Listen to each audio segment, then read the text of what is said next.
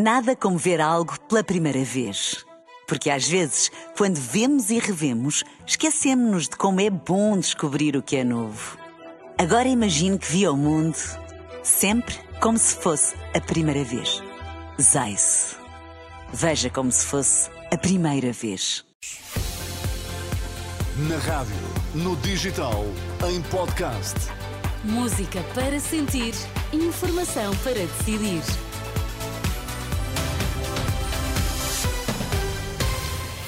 Notícias na Renascença, para já os títulos em destaque. Apresentado o programa eleitoral eh, da Aliança Democrática, vamos conhecer as principais medidas anunciadas pelo líder do PSD, Nuno Montenegro, na sessão que decorreu esta tarde em Lisboa.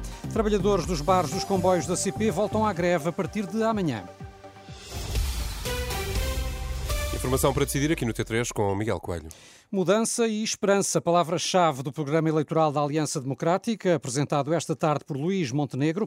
O líder do PSD garantiu que as propostas da AD oferecem aos portugueses uma combinação única de ambição reformista e justiça social. Entre as medidas agora sistematizadas, porque muitas já eram conhecidas, destaque Manuela Pires para áreas como as pensões, a segurança e o combate à corrupção.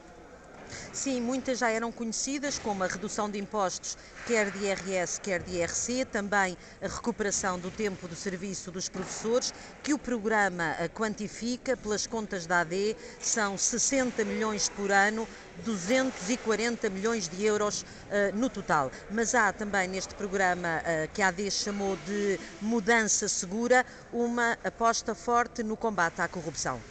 Com vista a melhorar a eficácia e a rapidez das investigações no, no âmbito dos crimes de corrupção, propomos a criminalização do enriquecimento ilícito e também mecanismos de direito premial para melhorar a obtenção de prova, aumentando com isso os recursos da investigação.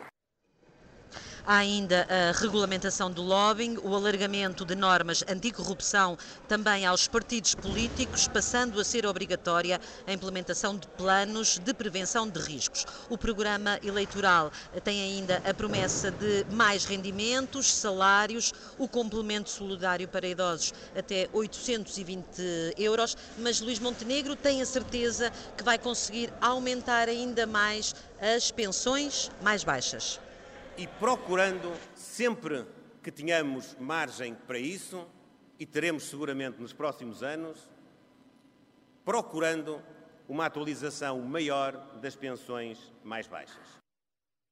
Para os polícias, Montenegro diz que não vai permitir que se ponha em causa quer a justiça, quer a segurança, mas disse aqui que as reivindicações são legítimas e vão ser tidas em conta vai abrir um processo de diálogo e negociação com os representantes das forças de segurança para repor a justiça que é legitimamente reclamada. Neste programa eh, tem nem uma palavra para a eutanásia ou a regionalização sobre o novo aeroporto de Lisboa, apenas uma frase: tomar uma decisão rapidamente sobre o novo aeroporto de Lisboa. Algumas das linhas de força da Aliança Democrática no programa eleitoral apresentado esta tarde e aqui resumido pela jornalista Manuela Pires, que acompanhou a sessão eh, na Gar Marítima de Alcântara. Pode conhecer em mais eh, pormenor em maior pormenor eh, este programa eleitoral em rr.pt. E Luís Montenegro sempre vai aos debates com CDU e Livre, isto depois de a Aliança Democrática ter dito que o líder do PSD seria substituído por Nuno Melo, do eh, CDS. Contactada pela Renascença, fonte da direção social-democrata confirma que Montenegro vai ser o representante da AD em todos os debates. O Partido MAS foi impedido de participar nas legislativas do próximo dia 10 de março. Segundo a revista Visão, o Tribunal decidiu pela não admissão da candidatura ao Círculo Eleitoral de Lisboa, o único pelo qual o movimento Alternativa Socialista pretendia concorrer. Em causa uma luta interna entre a suposta cabeça de lista por Lisboa, Renata Câmara, e Gil Garcia. Ambos reclamam ser os legítimos coordenadores do partido MAS. Renata Câmara já terá recorrido da decisão para o Tribunal Constitucional, mas é improvável que haja uma decisão ainda a tempo das legislativas. Processo Judicial da Madeira, as medidas de coação poderão não ser conhecidas ainda hoje, mas apenas amanhã ou mesmo na próxima semana. O Ministério Público pediu, entretanto, prisão preventiva para os três arguídos, o ex-presidente da Câmara do Funchal, Pedro Calado, e os empresários Custódio Correia e Avelino Farinha, detidos há 17 dias. O advogado de Farinha, Raul Soares da Veiga, considera que o pedido de prisão preventiva é excessivo, apesar de não ser uma surpresa. Uh, acho que não é nada uh, correta do ponto de vista jurídico. Uh, mas não foi uma surpresa. Tiras hoje as medidas? Já deu alguma indicação se Isso não me parece nada provável. É, Isso não me parece nada provável. Não faço ideia. Resta agora saber qual vai ser a decisão do juiz Bernardo de Melo quanto às medidas de coação. No plano político, o futuro da Madeira continua em suspenso. O representante da República concluiu hoje as audições aos partidos e vai reunir-se na próxima semana com Marcelo Rebelo de Sousa. Aos jornalistas, Irneu Barreto diz que tentou que o orçamento regional fosse aprovado, contudo deixa uma mensagem. Um governo de gestão tem poderes e a Madeira não vai ficar parada.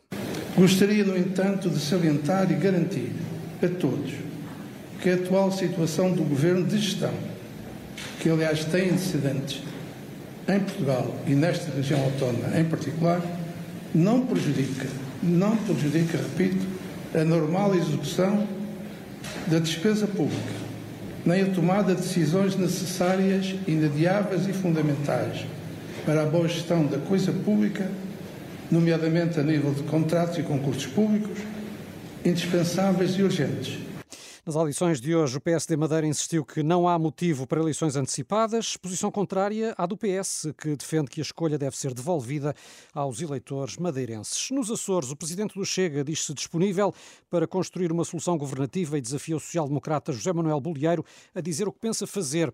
Isto depois de o PS ter anunciado que vai votar contra o programa do governo de coligação de centro-direita. Ao final eh, da manhã, um líder do PS açoriano defendeu que o partido não pode ser a muleta de PST, CDS e PPM e que a instabilidade política nos Açores foi provocada pela coligação. Já terminou a reunião entre a Ministra da Agricultura e representantes do movimento civil, que na passada semana eh, promoveu vários bloqueios eh, pelo país. Foram mais de duas horas eh, de encontro e um dos pontos relacionou-se com um novo pacote de apoios de 320 milhões de euros aprovado ontem em Conselho de Ministros. Aguardam-se ainda as reações dos agricultores após esta reunião com a Ministra. Os trabalhadores dos bares dos comboios da CP voltam à greve já a partir de amanhã. A paralisação é por tempo indeterminado e foi convocada depois de a CP ter renovado o contrato de concessão a privados e não ter integrado os trabalhadores nos seus quadros, como foi pedido pelos sindicatos. Os funcionários pedem aumentos salariais dignos, o pagamento do trabalho suplementar e a garantia de que não existirá um encerramento dos bares e cafetarias nos comboios. Em vésperas de fim de semana, que para muitos, Renato, é fim de semana prolongado, uhum. fica esta notícia de que os bares dos comboios da CP podem uh, não funcionar funcionar devido a esta greve dos trabalhadores. Para muitos é fim de semana prolongado, neles não nos incluímos nós, não, não. Eh, esta equipa estamos aqui deste aqui programa, estamos sempre aqui a abolir, como diz o outro, porque tem de ser, o país não para. São 6 e 8, já sabe que as notícias da Renascença estão sempre em rr.pt, tempo e trânsito já. Nada como ver algo pela primeira vez. Porque às vezes, quando vemos e revemos, esquecemos-nos de como é bom descobrir o que é novo. Agora imagine que viu o mundo sempre como se fosse a primeira vez. Zais. Veja como se fosse a primeira vez.